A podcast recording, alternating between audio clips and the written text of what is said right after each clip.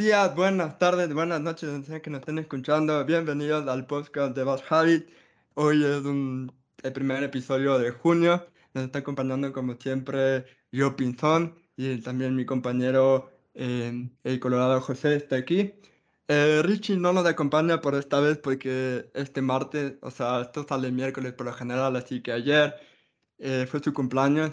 Eh, sí, nuestro Richie cumple ya 27 años. Están entrando en el club de los 27, así que todos pueden desearle en los comentarios feliz cumpleaños y que por favor no se vuelva como todas esas estrellas de rock que murieron a los 27 años. Así que tranquilo con eso. Pero bueno, este no, tenemos un tema bastante temático porque volvemos a la ciencia. Desgraciadamente no con el doctor Yepeto porque esta no es su especialidad, pero supongo que mandará saludos del doctor Yepeto. Ese man está casado, loco, no miento. Ya no va a volver.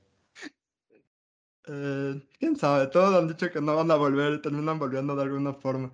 Pero quién sabe, todo puede pasar en este podcast, la verdad. Pero bueno, hoy vamos a realmente a hablar sobre una, un tema que podría sacarle úlceras a tu tía religiosa o a la de abuelita, porque básicamente desafía una parte muy importante de la Biblia, el creacionismo. Así es, vamos a hablar de la, de la evolución o de la selección natural con eh, tres invitados porque como saben la evolución es una parte muy importante de la biología. Así que hemos traído a tres biólogos para este episodio. El primero es Pablito, Pablo Sánchez, que ya lo conocen, tuvo también la, la, la semana pasada cuando hablamos sobre el primer año del lazo. Y hoy eh, vuelve porque como habíamos quedado la semana pasada íbamos a hablar sobre esto. Y los otros dos eh, nuevos invitados son, eh, primero, Ana Bulla, que una, eh, una Argentina de parte de la provincia europea de Argentina, ah, no, perdón, el país americano Argentina. Eh, eh, sí, el país americano Argentina. Pues está actualmente radicado en Granada, haciendo consultoría ambiental. no sé si me falta algo, Ani, no sé si quieras añadir algo más antes de, de que me olvide de la presentación. No sé. No, creo que lo resumiste todo, sobre todo lo relacionado con Argentina. Muchas gracias. no, no, eh, sí, sí, básicamente me dedico a lo que es consultoría ambiental, eh, a la redacción de informes ambientales y estudio de impacto ambiental, en resumen muy resumido. Eh, la parte aplicada, digamos, de la biología. Perfecto, bienvenida Ana. También eh, hay que decir que Ana es una eh, muy oyente porque es amiga mía. Yo le pasé el, el proyecto del podcast cuando recién empezamos y le gustó mucho, por suerte. Entonces ha seguido oyéndonos. Eh, soy una fiel oyente del canal. Y también decir públicamente que últimamente José el otro día me habló y dijo, ¿por qué, ¿por qué esta chica nos odia? Porque dice, cuando habló del Bitcoin, dice, esta chica nos odia. Yo, no, no, es una broma, es un malentendido, pero públicamente sí que... Eso fue, porque una eso fue porque la invitada no me preguntó literalmente eso. no, no, no tiene nada que ver conmigo. Simplemente que la invitada que tuvimos esa vez dijo oigan, creo que esto fue contra mí. Yo como que no, no, no fue contra ti. Creo que es una broma interna del Emilio, pero con todo le voy a preguntar. Y por eso te pregunté. Fue, quiero admitir que fue muy gracioso porque, claro, fue una broma. y cuando vino a contarme dije, no, por favor, qué vergüenza. Así que no, un malentendido total. Yo de broma siempre. Hay que aclarar que eso fue contra nosotros, porque sí, estuvimos hablando de Bitcoin y Bitcoin y Bitcoin, pero era el momento para hablar de Bitcoin, honestamente. Pero sí nos dijo a la a igual que le, le, gustó mucho ese episodio y aprendió bastante, así que eso solamente me entendía. Así que el otro invitado es eh, un compañero nuestro desde el colegio, básicamente, le conocemos desde que éramos adolescentes. Eh, farreamos con él, fuimos de fin de año. Eh, hemos farreado también después del, del colegio, honestamente. y básicamente nos conocemos desde, desde adolescentes, así, Santiago Díaz. Actualmente está trabajando en una ONG eh, haciendo uh, buceo. Yo siempre que le comentaba antes de que empecemos a grabar que yo siempre veo sus historias de Instagram y digo que envidia quisiera vivir la, la vida del Santi que pasa buceando por, por las Galápagos, por Perú.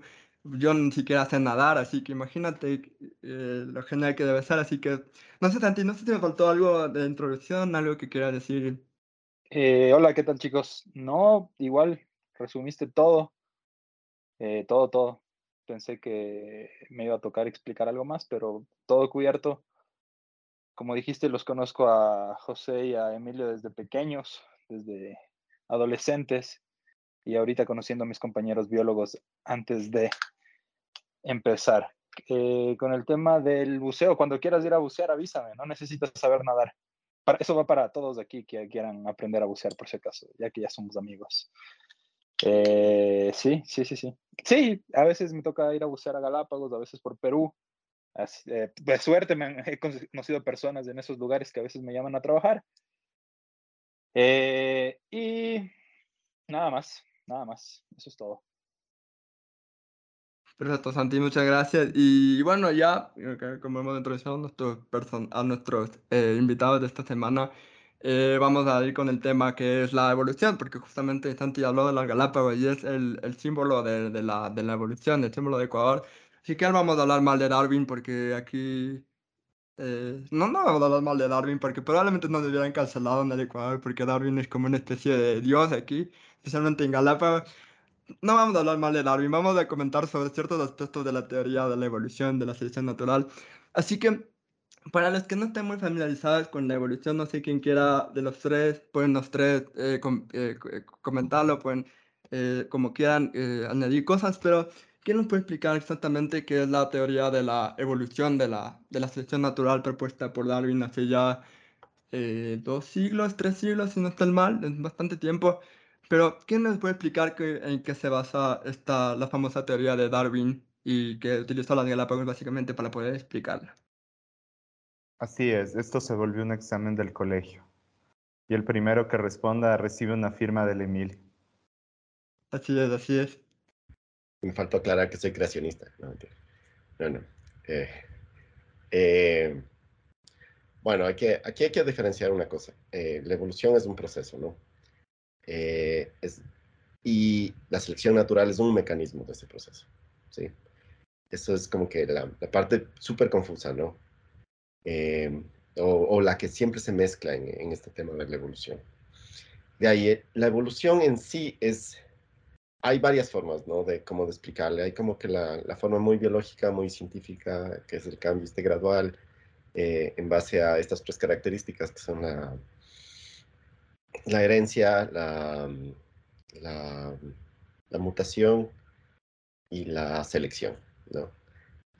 y esto lo que hace es que se puedan ir eh, sumando características en tiempos, mm, dependiendo del, organismo en cierto, tiempo, se vayan añadiendo ciertas características y vayan naciendo diferentes especies.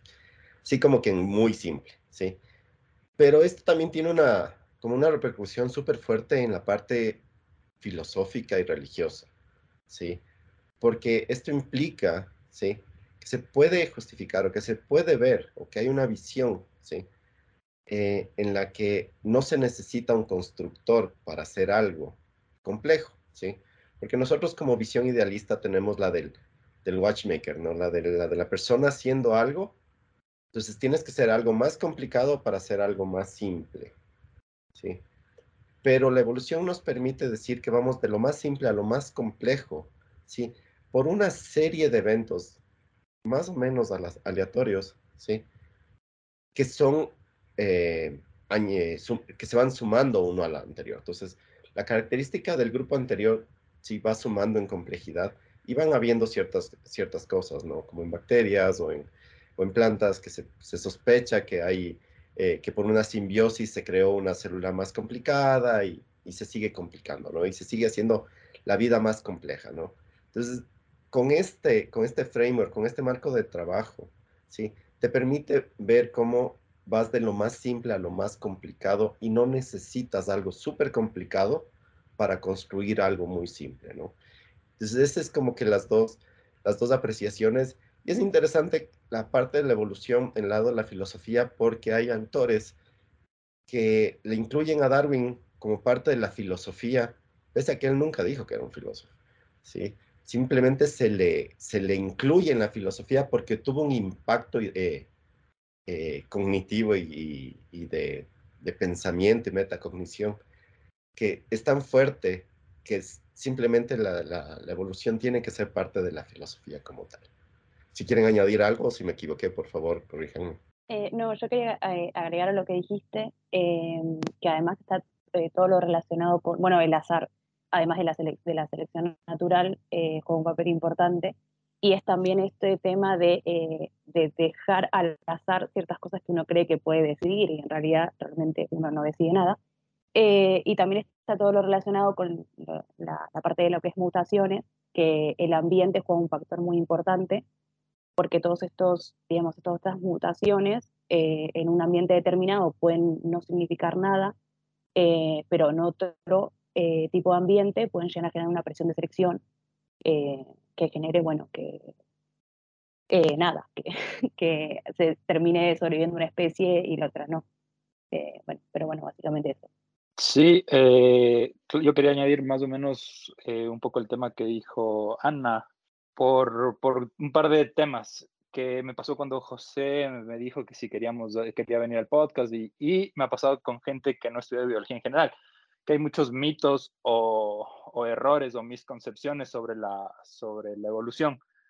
Uno de esos, claro, ahora que, que explicamos el tema de, la variabilidad de, de, la variabilidad de la teoría, eh, tal vez socapa uno de estos eh, errores o misconcepciones que se tiene, que tal vez, y no, no digo que lo explicó mal, sino por la manera en la que lo explicó puede llegar a confusión de que debe llegarse de algo simple a algo complejo. Eh, la evolución no tiene un final, va, la evolución camina a ciegas, paso a paso, y no, no necesariamente va de, lo simple a lo complejo. Eh, lo que está correcto la explicación de, de, Pablo, por si acaso no estoy diciendo que lo explicó mal, pero eh, la manera en la que se explica a veces hace pensar que, claro, debemos llegar a lo más complejo, a lo más fuerte, que fue más o menos un poco lo que me dijo José cuando hablamos de, venir al, podcast. Eh, ¿Por qué, por qué la, la, supervivencia del más fuerte? Primero que en realidad es una mala traducción y sería la supervivencia del más apto por ese lado y, y ni siquiera es la supervivencia del más apto, es la supervivencia del suficientemente apto. Eso dentro de, la primera, de los primeros mitos o misconcepciones de la evolución. Que sí, la supervivencia del más fuerte siempre nos hace pensar que, que, el animal más fuerte o el organismo más fuerte o el individuo, que es el otro de los errores, más fuerte es el que, es el que gana la carrera o, gana todo. Primera, primer error y primera misconcepción que puede pasar, ¿no? La supervivencia del más fuerte. Eh, la, eh, la, segunda misconcepción o mito es que, de nuevo, que un, organismo o, o, la evolución pasa a nivel de organismo de individuo. En realidad la evolución pasa a nivel genético o de poblaciones. No es que un individuo va a, evolucionar o a, ganar una, una, ¿cómo se dice? Un, una, una característica que le permita ser mejor que los otros de, a lo largo de su vida, sino más bien las poblaciones se van adaptando, como dijo, eh, basándose en los tres temas de eh, variabilidad en la población, que sea hereditable y que haya selección natural o fricción, como decía Ana. Eh, entonces, eh, esos son los dos mis concepciones. ¿Y cuál es la tercera? Eh, ah, ustedes, esta es la pregunta que yo tenía para aclarar esto de las misconcepciones. ¿Qué piensan si es que un organismo o un individuo muere sin reproducirse? ¿Es evolucionariamente inútil o es evolucionariamente útil? Si es que un organismo o un individuo muere sin reproducirse. Yo justo iba a hacer ese comentario de que también eh, es importante la reproducción porque vos puedes tener genes muy aptos en determinado momento para determinado ambiente, pero si no te reproduces y no dejas descendencia, eh, no te sirven para nada. O sea, es como que murió ahí. Exacto. Pero, ¿qué tal si es que es un, un comportamiento o un gen altruista el que te, el que te hace, el que te hace, no sé, sacrificar tu vida por el, por la, eh, por el, porque tus familia o, o tus, sí, tus familias o relativos eh, para mejorar su futura reproducción o mejorar, eh, sí, mejorar su futura reproducción o supervivencia.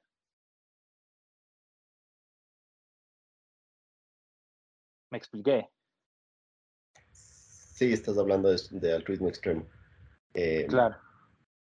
Sí, yo creo que ahí, ahí debemos como que dar también el paso a, hablar justamente a declarar lo que es la parte de la selección natural, ¿no?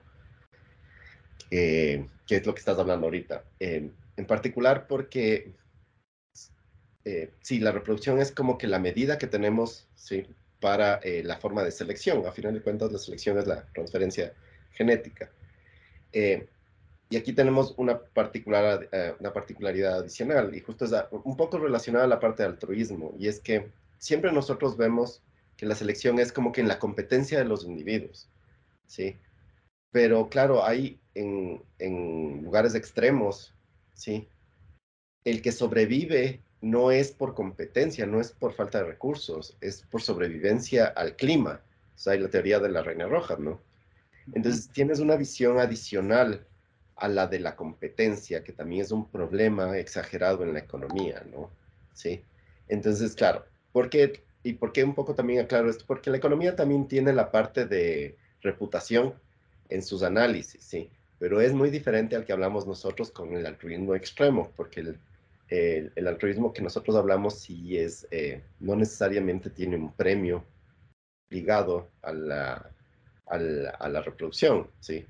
Es social o puede ser de algunas otras maneras. Entonces ahí hay como todo este espectro de que es competencia, no es competencia, y también hay la parte de altruismo y la parte de colaboración o de cooperación. Entonces, eh, un poco para saber que hay el, hay el espectro completo y no estamos hablando de algo tan simple como decir, bueno, eh, solo va a funcionar de esta manera, ¿sí? O, la, la, tendencia es que va a ir hacia, hacia este tipo de, de altruismo, ¿no? Entonces, claro, eh, tienes la, la, teoría esta, bueno, la, la, de, la de niveles, ¿sí? En la que hablas justamente de del altruismo dentro de los niveles y fuera de los niveles y tienes una tendencia hacia, hacia, hacia ese nivel. Eh, pero a mí más me preocupó, ¿sí? Eh, y tal vez una, una, concepción, no sé si quieren de una vez sacarle ese, ese, este, este tema, porque a mí sí me estorba la parte del tema del, del, darwinismo social, ¿sí? Eh, sí quisiera ver tal vez de los, de los que nos invitaron, de los anfitriones, que, que nos digan qué es lo que entienden por el darwinismo social. Y, todo ese tiempo, todo ese tiempo. Vamos por órdenes porque justo iba a hacer una pregunta antes de, de pasar al darwinismo social. Pero este, primero eh, decir, ¿cómo podemos diferenciar eh, de la teoría de la evolución y de la selección natural? ¿En qué se diferencia una especie, por ejemplo, eh, una especie de... las tortugas de Galápagos con el ser humano, ¿cómo se diferencian? Porque nosotros somos una especie totalmente diferente en el sentido de que nos hemos adaptado a otros cambios. Por ejemplo, eh, en los seres humanos, una persona con discapacidad sí podría adaptarse a, a, todo esto. En cambio, en el reino animal no es tan posible. ¿no? un animal que estaría sin una pierna, sin un ojo, probablemente sería descartado por sus mismos, mismos pares, ¿no? Como vemos en todos esos programas de National Geography, que vemos como, como un, qué sé yo, un, un, un reno se queda fuera de, se pierde y el león la atrapa y le mata, ¿no? Entonces, ¿cómo, cómo nos diferenciamos nosotros como seres humanos al resto de las especies del reino humano en, en la evolución, ¿no? Porque tenemos diferentes características por la forma como hemos evolucionado precisamente. Así que esa pregunta que contestan antes de pasar a todo lo que vamos a hablar del darwinismo social, de la economía y todo eso. Eh, yo creo, ah, perdón, me, porque solamente quiero decir una palabra. O sea, yo creo que básicamente lo que nos diferencia de, digamos, de lo que son animales no humanos es la cultura.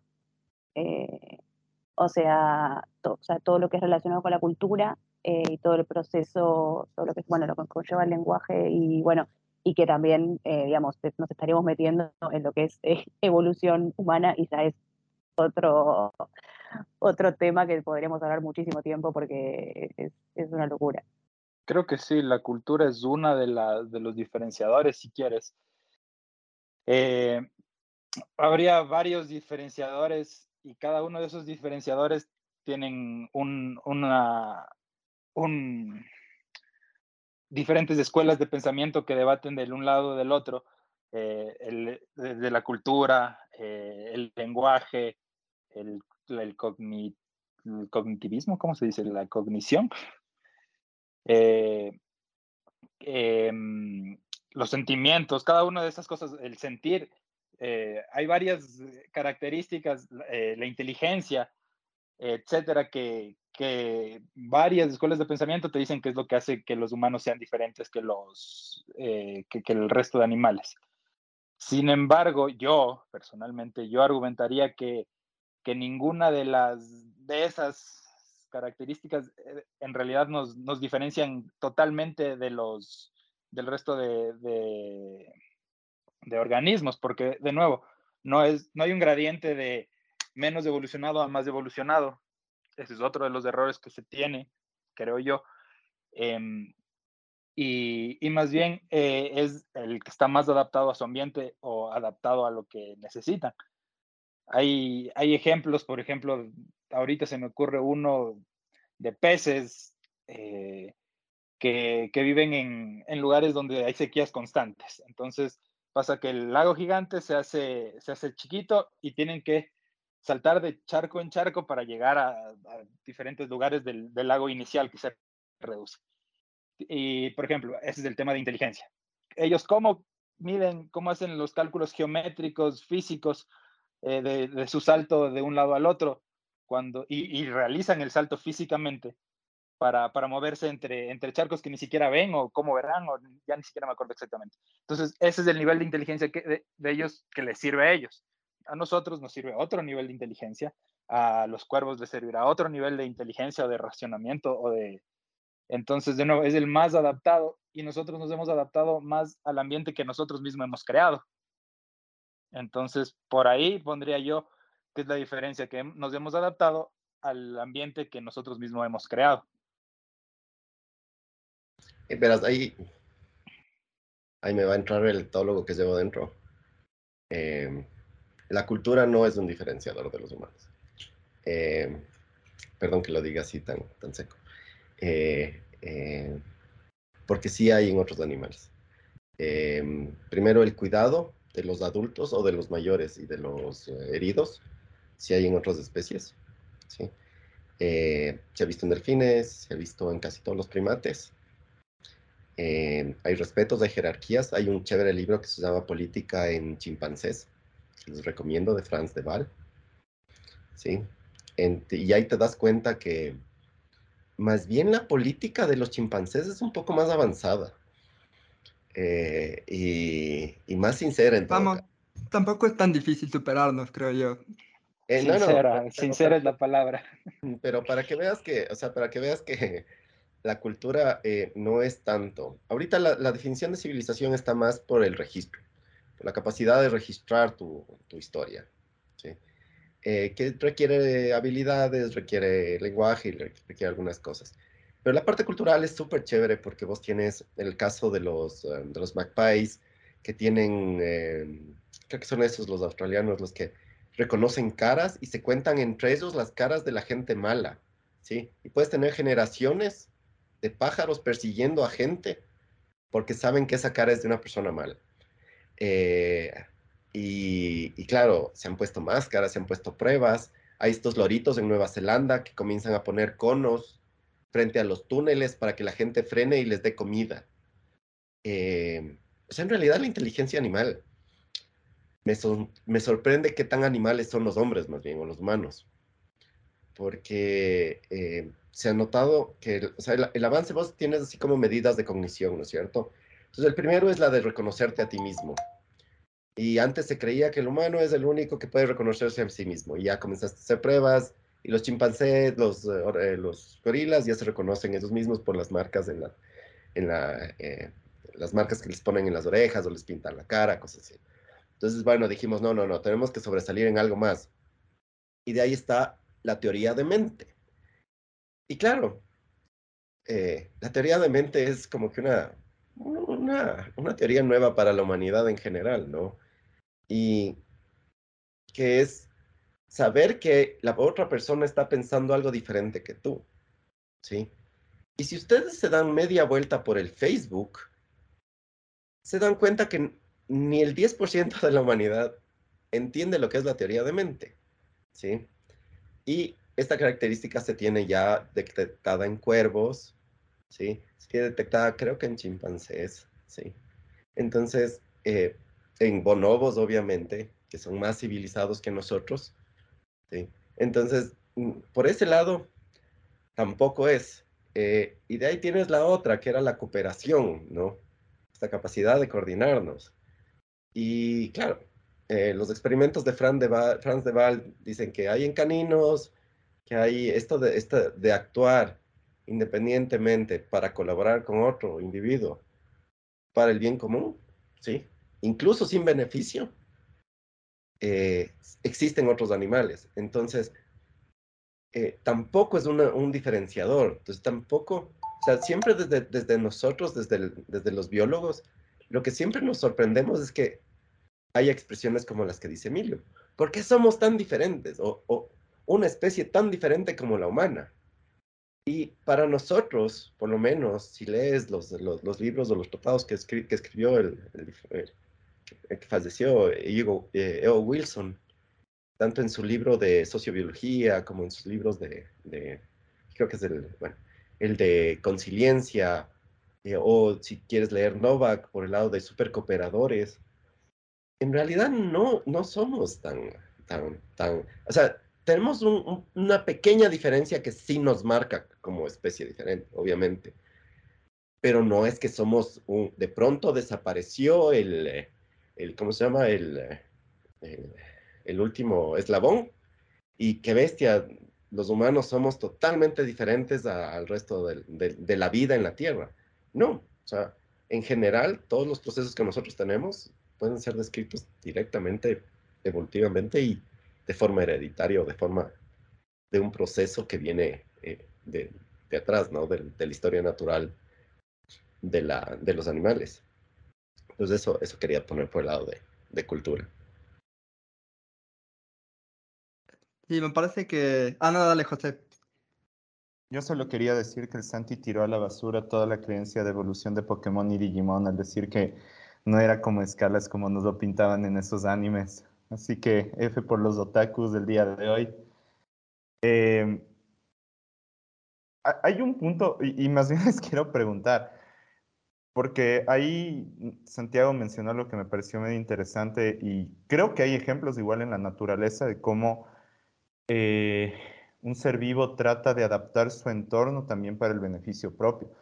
Pero realmente hay algún ser que tal vez ha llegado en ese sentido tan lejos como nosotros, o sea, en su intento de manipular su entorno.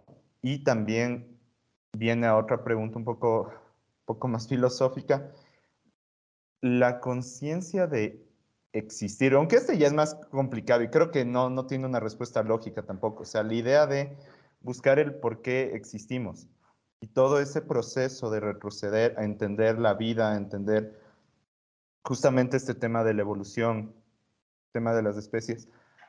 ¿Hay algún otro ser que ha tenido este proceso o se reconoce tal vez algún otro animal que tal vez... Y, y, y por último, entonces, ¿por qué al ser humano le interesó esta pregunta?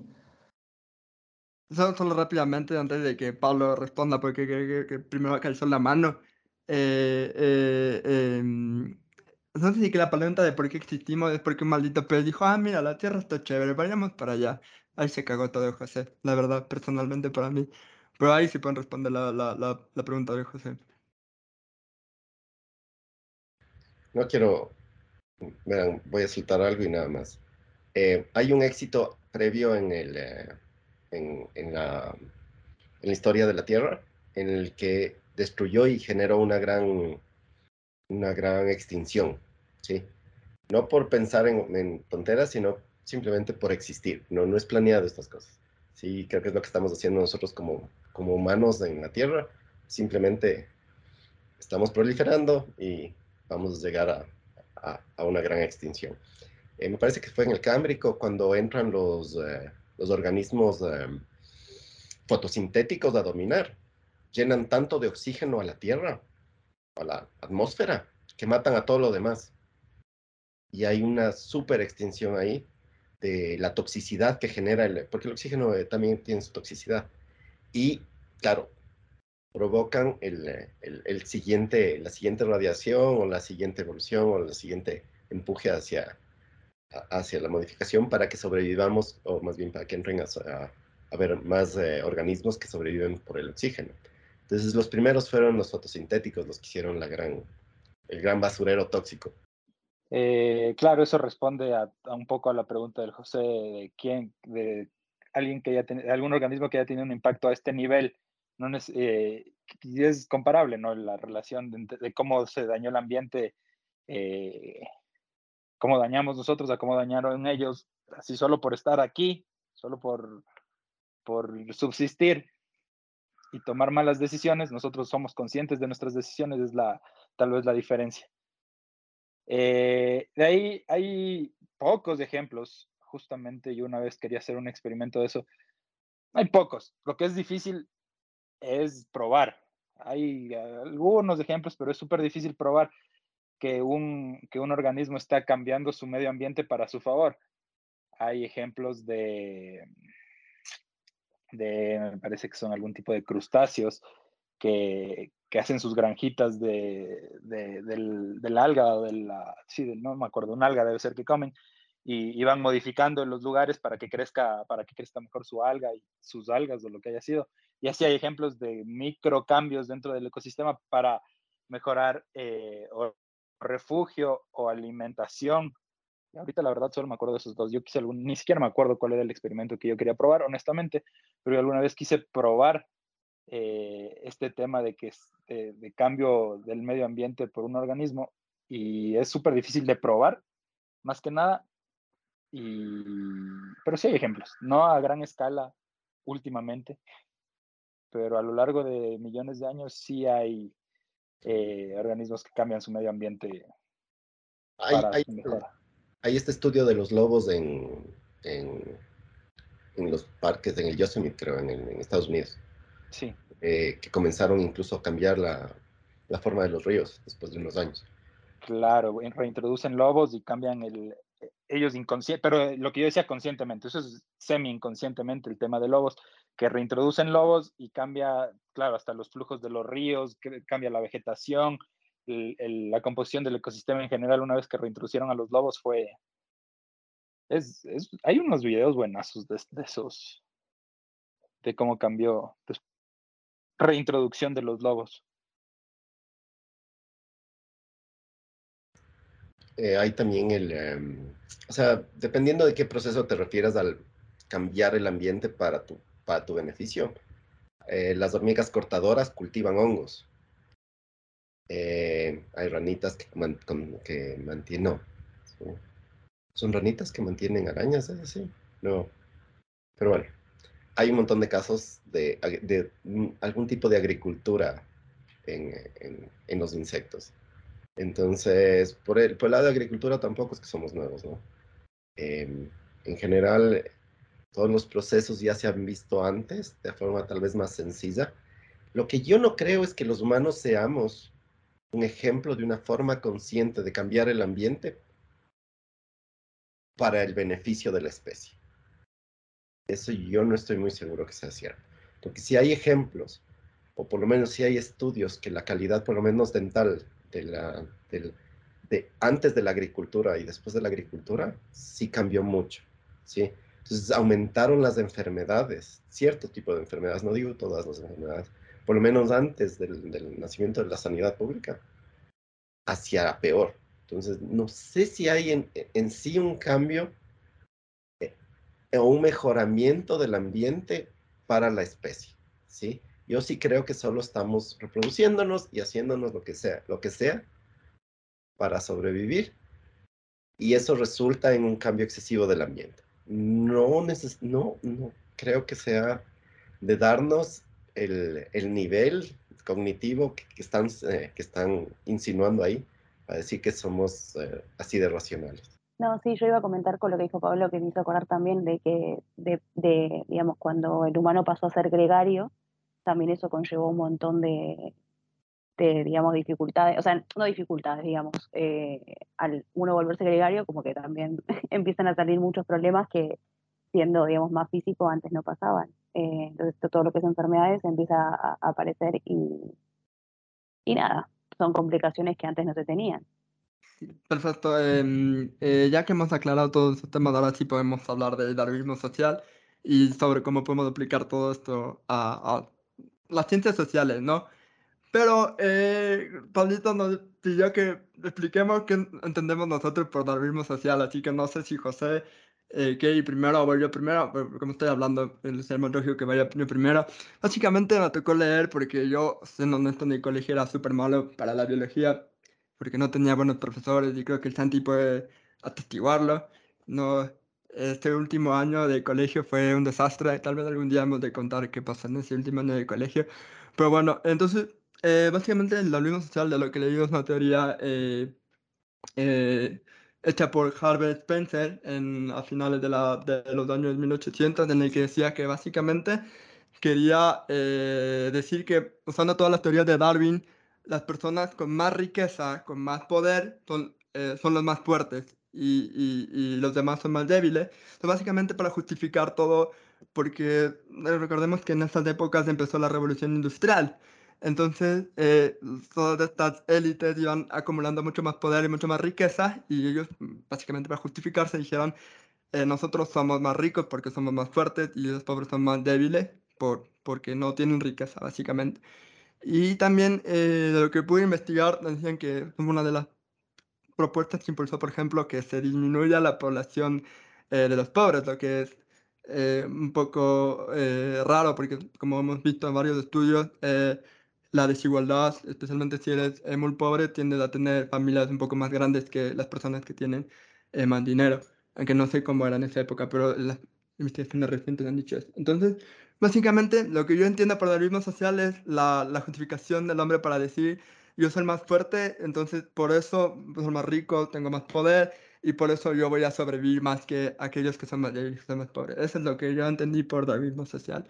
Em, eh, no sé, eh, José también, me- eh, José, si tú quieras añadir algo más. Pero por supuesto, o sea, más o menos lo que tú dijiste, creo que es la misma percepción. Yo lo resumiría en lo que muchas veces un libertario promedio dice, pero principalmente odio traer este nombre acá, pero si hay alguien que a veces hace esas comparativas entre el ser humano y la naturaleza, ese es Jordan Peterson. Creo que, o sea, es lo más caricaturizado que puedo llegar a ver del darwinismo social, desde mi punto de vista. O sea, es ya como que llevar al extremo de la caricatura la aplicación de los comportamientos naturales al entorno, al entorno de una sociedad. Entonces, no sé, ese, creo que eso pudiera ser mi entendimiento. Eh, no sé si, o sea, no sé si le eh, tocaría incluir, porque creo que este tema del darwinismo social tal vez puede caer entre, o sea, no sé, ya van a hablar los biólogos de su opinión, pero este tema del darwinismo social puede caer en, un pseudo terraplanismo prácticamente, en el cual hay una corriente de pensamiento que, no sé, comienza a justificar algunas cosas, por ejemplo, lo que decía el Emilio, la competencia, un capitalismo, por así decirlo, mucho más caníbal, que no haya cooperación, por sobre el resto de mecanismos que puede tener una sociedad desde el punto de vista de políticas y de cómo se estructura, es básicamente como buscar una excusa. Entonces, yo sí lo vería como algo muy cercano a este tipo de movimientos terraplanistas que buscan agarrarse de cualquier estivo, cualquier evidencia pseudocientífica para argumentar algo, para poder proliferar una idea que puede terminar siendo, a mi criterio, un poco dañina. Y entonces, sí, básicamente la pregunta sería eso, ¿podemos aplicar todas las teorías de Darwin de la evolución? Porque ah, hay que recordar que no solo Darwin hablaba mucho de la evolución, han habido muchos biólogos científicos que han hablado de la evolución. Entonces, ¿podemos realmente hablar, aplicarlo a, a, a, la, a lo social, a la historia social, a la sociedad? Esto, esto, este que es más bien un concepto biológico, ¿no? Que responde más a, a otros recursos, no tanto a lo social. Entonces, ¿es, ¿se puede o ya es solo una falacia eh, que intentemos aplicar el darwinismo en lo social? ¿Quieren que hable? Eh, creo que la pregunta es súper fuerte la que, la que hace Emilio al final, si lo podemos aplicar eh, en general. Eh, yo no, eh, principalmente porque no puedes hacerlo así y no estamos hablando ya de darwinismo, ¿sí? sí se le ha ajustado al darwinismo de varias maneras, principalmente porque él no sabía de genética. Entonces tienes ahora ya gente que tiene modelos matemáticos, como Martin Novak, sí, que tiene los juegos evolutivos, que son toda la medicina, todo lo que está ahorita pasando en, biotecnología, es gracias a esto. Perdón, muy silencio.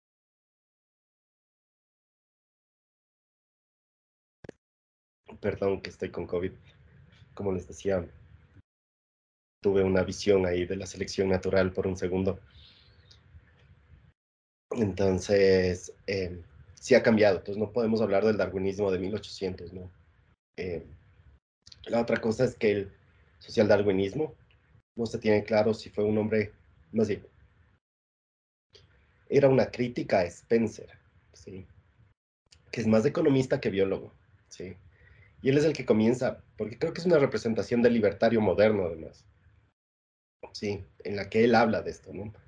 y comienza a generar esto de la sobrevivencia, el más fuerte y todos estos temas. Perdón voy a ceder la palabra porque no voy a poder hablar. Eh, sí, yo también de acuerdo con lo que decía Pablo, eh, fue esta corriente de Spencer quien fue el que eh, salió con el tema de la supervivencia del más fuerte. y la, creo que una de las palabras claves ahí fue la, la que usaste tú, Emilio, que es una justificación para, para, para un modelo que ellos que querían imponer o que a ellos les parecía justo. Eh, entonces, no me parece que se debe, que, se podría aplicar a mí personalmente. Primero, porque como decía, eh, mm, eh, a pesar de que el darwinismo haya cambiado mucho por el tema de, que se descubrió la genética y todo, el punto de Darwin no era, no era resaltar el tema este que se resalta hasta ahora de la supervivencia del más fuerte sino eh, era basarse en los tres pilares que mencionó desde el inicio Pablo, la variabilidad en la población, la heredabilidad y, que haya una presión que, que seleccione que, esta, que, esta, esta característica heredable sea, sea favorecida o no sea favorecida en el ambiente. Entonces, si quisieras aplicar eso al tema al tema social o económico, claro, no puedes decir, ya, yo, yo, yo tengo más dinero o yo soy más fuerte porque tengo más dinero. Eso, eso no es una, una característica heredable, entonces no, en todo el sentido de la palabra, no se podría aplicar desde ahí hasta que, eh, como decía Pablo, eh, fue más por el tema de Spencer, que iba promoviendo estas ideas para, de nuevo, justificarse, justificar la, la inacción, lo que decía Emilio también, que así querían justificar no, no, no hacer programas para los pobres, porque decían, los pobres no eh, son débiles, entonces deben desaparecer. Y, y, es más, desde ahí pasan a temas de, de, mejor, de que hay razas mejores y por eso, por eso las razas inferiores deben desaparecer. Y le da paso a todos estos, a toda esta eh, a como poner este gradiente de evolución de que hay mejores razas o mejor gente con más dinero y los pobres o los de razas inferiores eh, no sirven y deben desaparecer de la población. Entonces, adaptar la, la teoría de evolución al tema social resulta en esto. Eh, y hasta en el tema de si hubiese mejores razas, es una idiotez coger una sola raza y decir esta es la mejor y es es la que debe existir porque reduces la variabilidad, que es una de las esencias de, de, la evolución. Te quedas con, con, una sola, sin variación, y caes en, en ¿cómo se llama?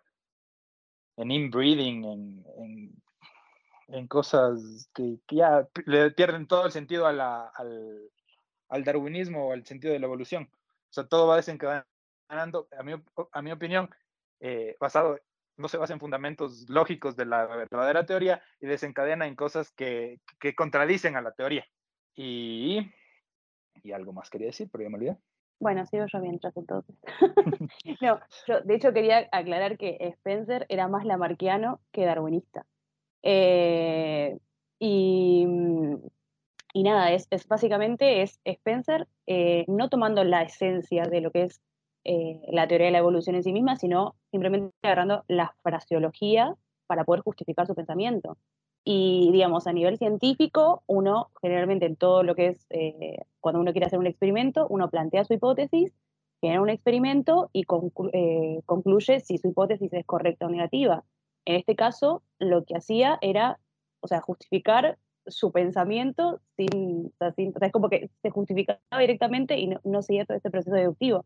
Entonces, eh, básicamente es eso, y no solamente, o sea, todo lo que era a nivel de razas, a nivel de, bueno, a nivel de, digamos, ricos y pobres, y sobre todo con las mujeres, porque con las mujeres también había un temita, eh, pero también hay que tener en cuenta en el contexto en el que está, ¿no? En, el contexto en, lo que era, digamos, era un momento en el, por ejemplo, lo que era la craniometría, eh, era muy, muy aceptada a nivel científico, y también la antropometría. Entonces surgió en un, en un, digamos, en un contexto que era relativamente normal que, que surgiera algo parecido porque, digamos, se estaban midiendo los cráneos, digamos, la, lo que era la, la, curvatura craneal para saber si efectivamente eh, un blanco, eh, porque tenía el cráneo más grande, era más inteligente que una persona negra, por ejemplo. Eh, entonces, es como que está todo interrelacionado, ¿no? Solamente, solamente verla, digamos, cuándo surgió el darwinismo social y lo que conllevaba, lo que tenía atrás. Entonces, básicamente, ¿por qué el, el ser humano ha tomado ese de, de, de, el que se adapta, o sea, el, el, el, que mejor se adapta el más fuerte para, por ejemplo, eh, eh, ¿por qué ha tomado esa posición como para, por ejemplo, hacer cosas como eh, qué sé yo, eh, capaz hasta me estoy equivocando, pero el, cosas para justificar como cosas como el holocausto, o hasta cierto punto diría yo la típica mentalidad de tiburón de todos estos cripto bros de, de que si yo no duermo eh, voy a poder eh, hacer esto. ¿Por, qué, ¿Por qué hemos eh, tomado esa mentalidad de que, o sea, lo hemos tomado demasiado a pecho de, de que el que se adapta, el que se adapta a, a entornos súper fuertes, súper competitivos, es el más fuerte, cuando ustedes lo han dicho claramente que no es así. Entonces, ¿creen que en realidad nosotros como especie todos tuvimos malas clases de biología y malos profesores biólogos y no entendimos nada? ¿O qué es lo que pasó cuando, cuando hablamos de Darwin? Realmente tenemos malos profesores de, de biología y realmente cuando alguien estudia biología dice, ah, no, esto ha sido así, no, no ha sido tan así como nos explicaban en el colegio o, o todo eso. Espérate, yo quiero decir algo. Una, perdón, Pablito. E, esta, esta frase te va a gustar, créeme. Eh, con lo que mencionaron del tema de economía, yo creo que muchas veces en economía y en otras ciencias administrativas de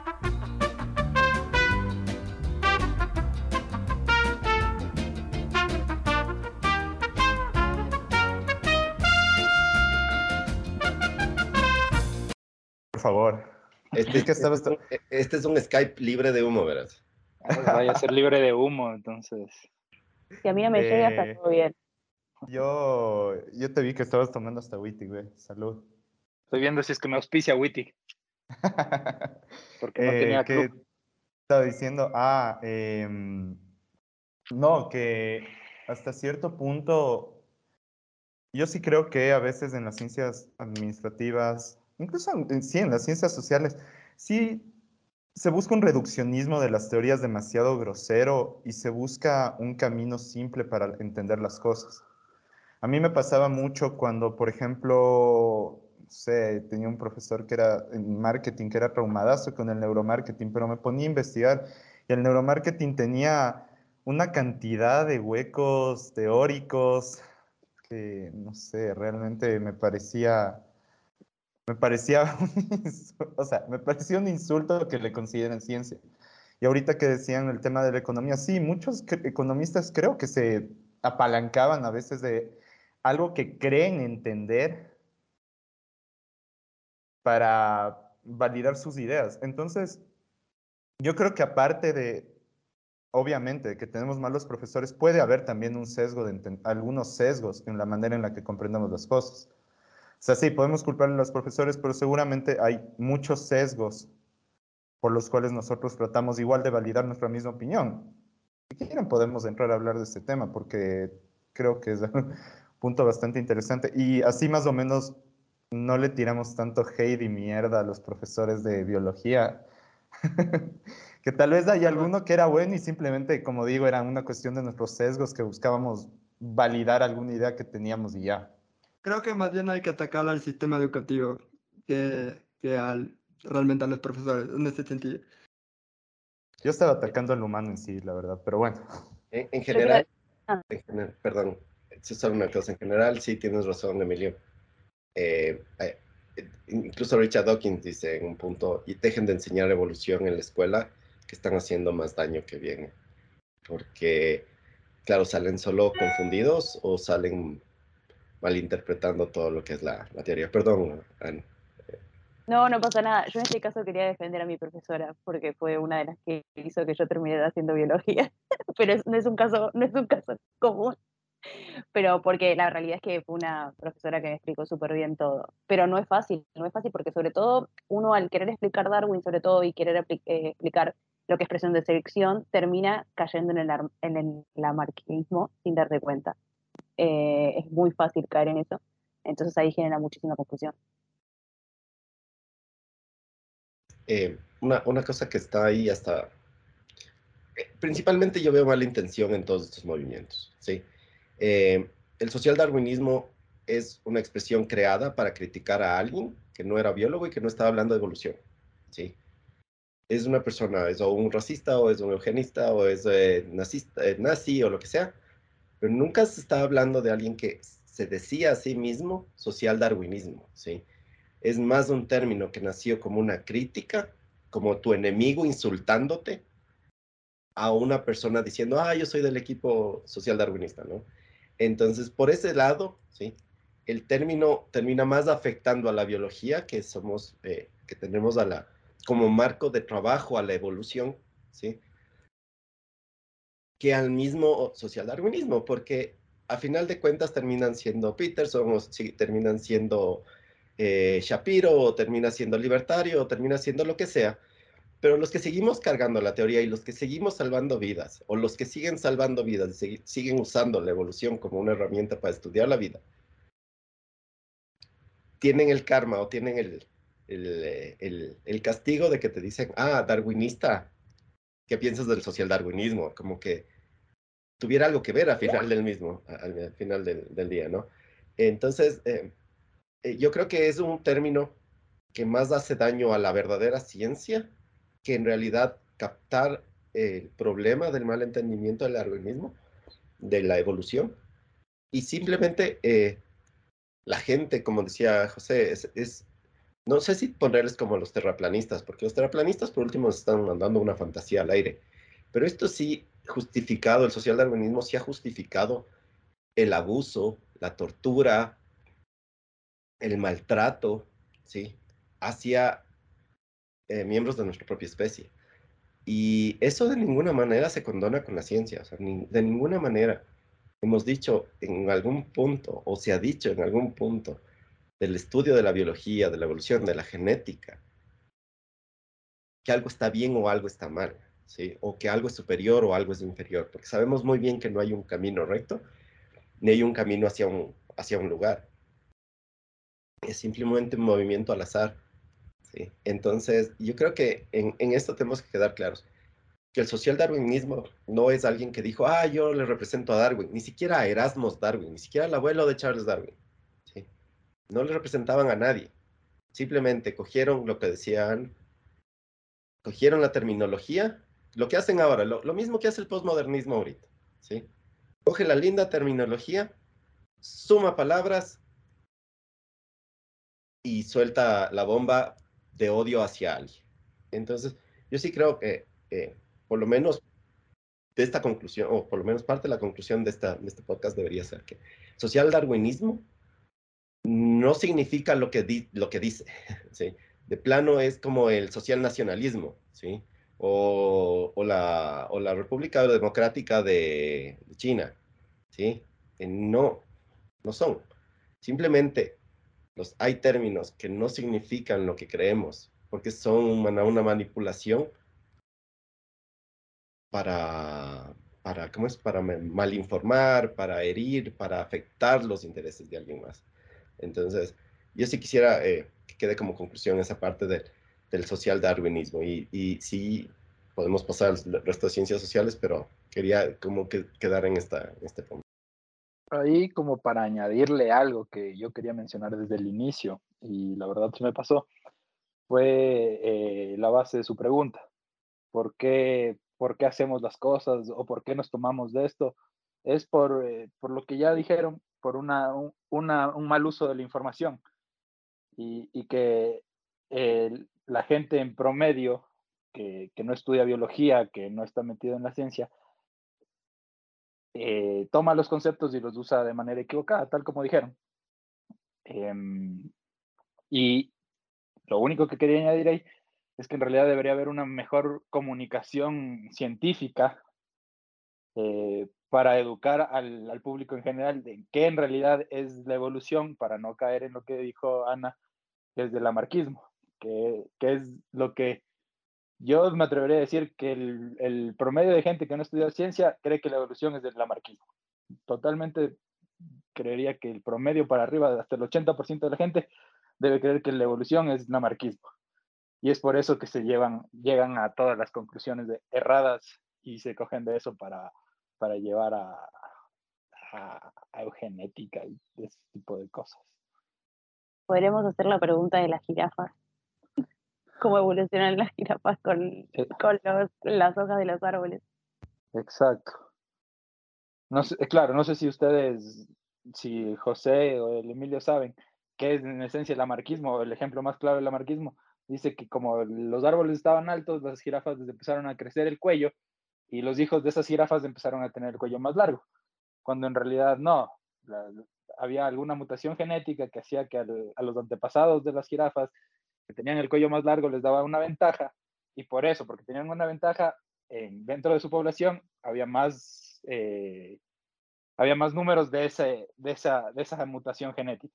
Y a lo largo del tiempo la población en sí se adaptó y de nuevo, no es a nivel individual, sino a nivel de población que, que llegó a, a, a la jirafa que conocemos hoy.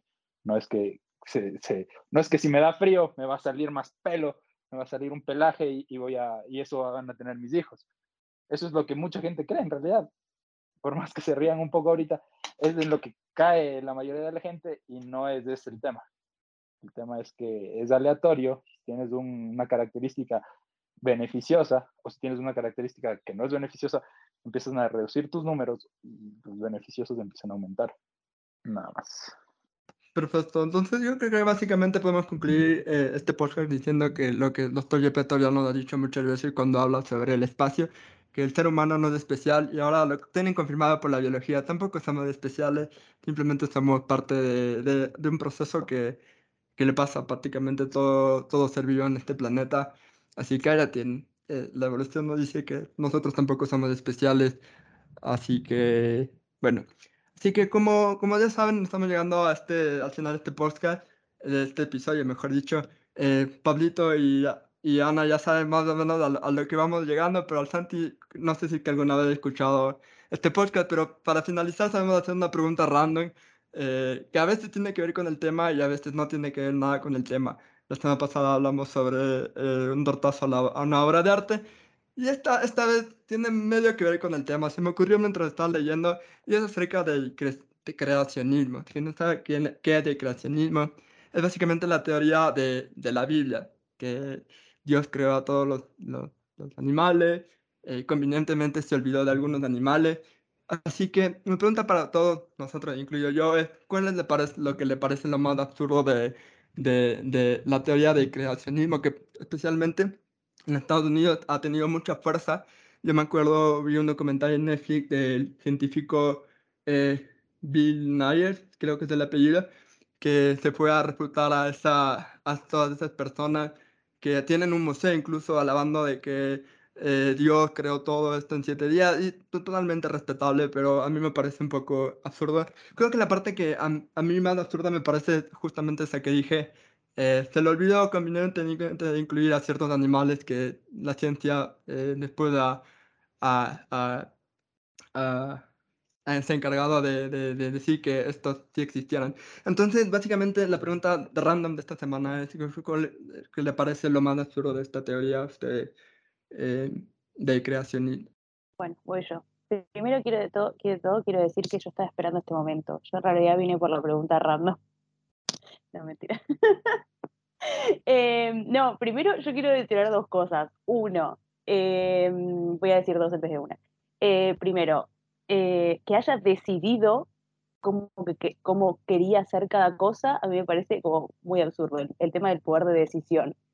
Eh, sobre todo sabiendo, digamos, comparándolo con la teoría de la evolución. Y, y después quería nada, mencionar a, a, que Eva salió de la costilla de Adán, que nada, me parece algo como, lo voy a dejar así, no voy a comentar más.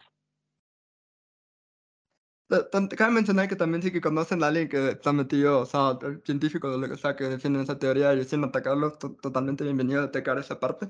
O si simplemente quieren atacar eh, a ciertas personas que creen que creen en eso, son totalmente libres, aquí hay libertad de expresión, así que tampoco tanta libertad de expresión, no sean como yo que el otro día estuvo muy enojada Pollux, pero ya saben. No sé si decir qué es lo que me parece más ridículo y, creo que está un poco relacionado a lo que dijo Ana, eh, el tema de, de, que hay, de que hay un diseño perfecto, de que, hay, eh, de que vino al diseño, que, hay un diseño perfecto y que todo ha sido diseñado mediante un plan. Y eso, el tema del diseño perfecto de, ah, las aves tienen el diseño perfecto para volar, y etcétera, etcétera, etcétera. Porque la evidencia muestra totalmente lo contrario. Ves eh, organismos que no tienen sentido, por un lado, si quieres, o, estructuras dentro de un organismo. En la jirafa mismo, no me acuerdo si es un tendón o algo. Eh, es un tendón o es algún vaso sanguíneo que está conectado desde por la laringe hacia la boca. No recuerdo exactamente cómo es. ¿Y, y qué pasa? O viene desde el cerebro hacia la boca. Bueno, el caso es que el diseño perfecto sería, si está conectado aquí, que sea un camino corto.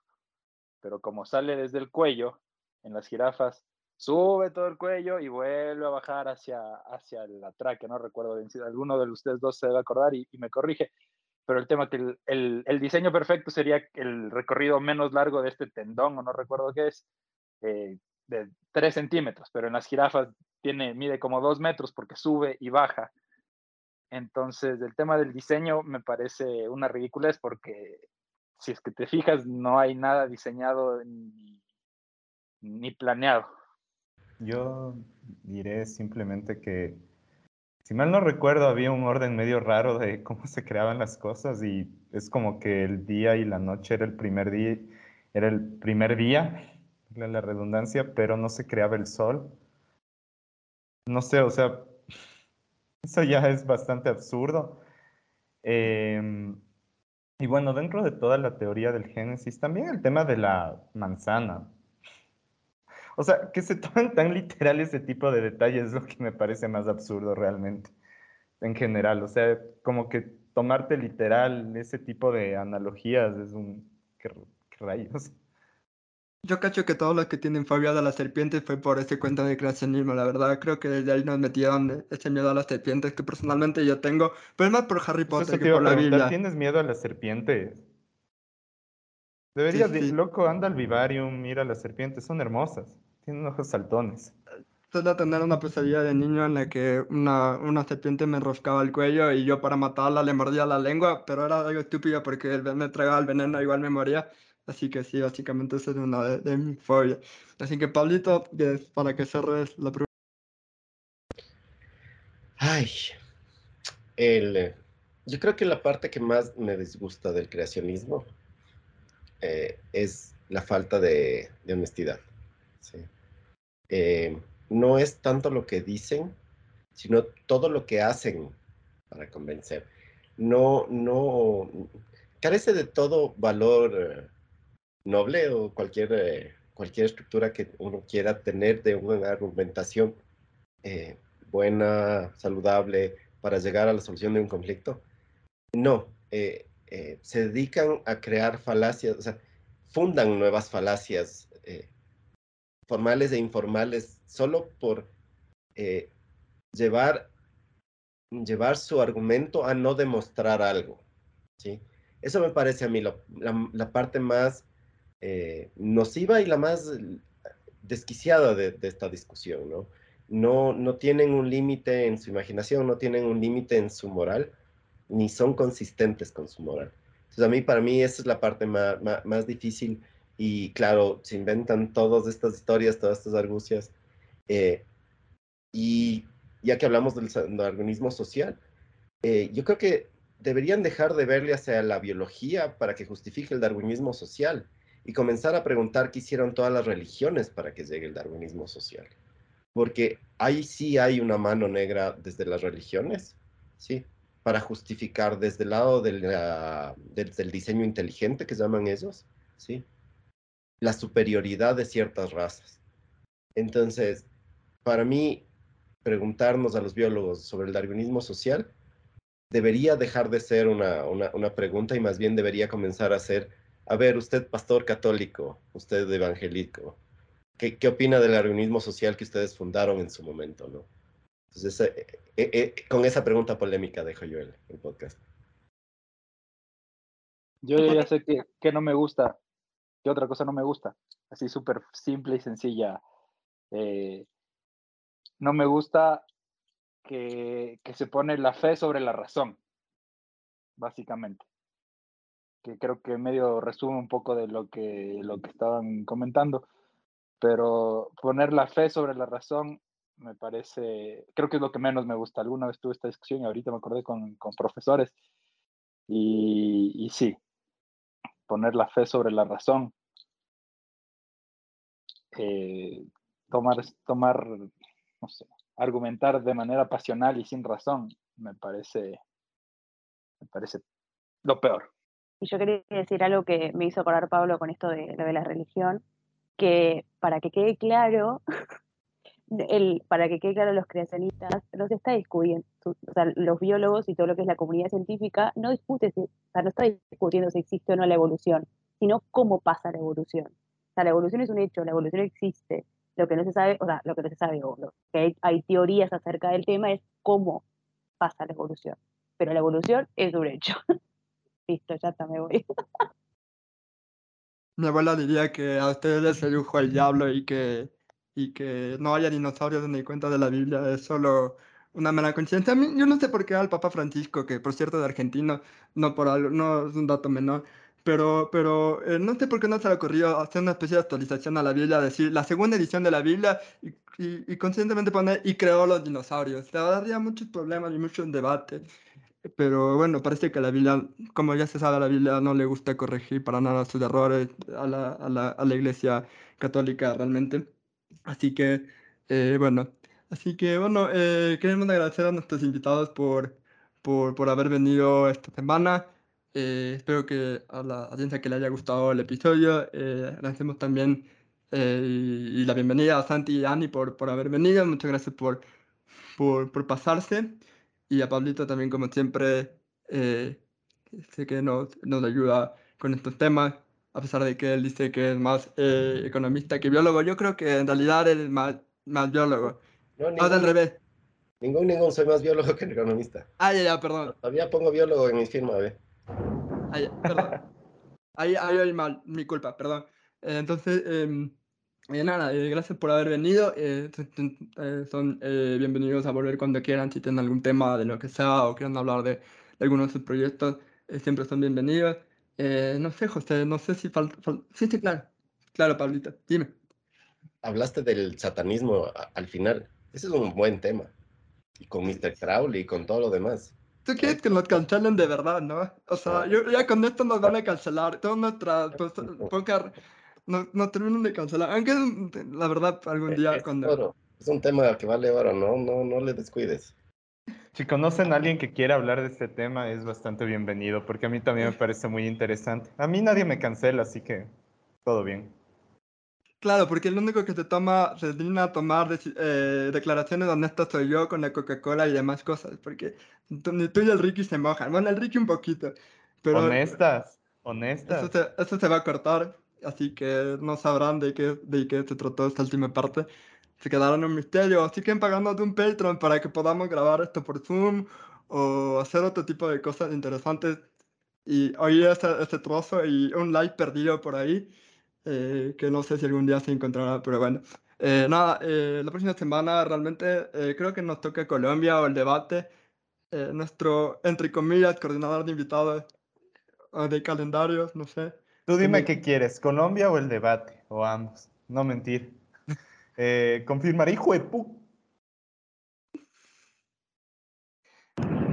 Se está cayendo el cielo acá, perdón. Fue solo una reacción, un rayo que cayó literalmente enfrente de mí. Qué susto. Dios, Dios está enojado contigo por desafiarle. con Oye, este sí, se cabreó en serio. Castigo divino es de eso. Por, por querer hablar de satanismo. Sí, Ya. literalmente el que me quiere cancelar es Diosito ahorita. Ya, ya, ya mismo va a salir el primer jinete del apocalipsis a, a hablar. Pues bueno, eh, no, eh, creo que creo que realmente en realidad va a depender de los invitados. No sé si que quiero Colombia debate, pero va a depender de, de los, de los y las invitados en realidad. Así que estén pendientes. Y nada nuevamente muchas gracias a Ani, Pablo y a Santi. Y nos vemos la próxima semana.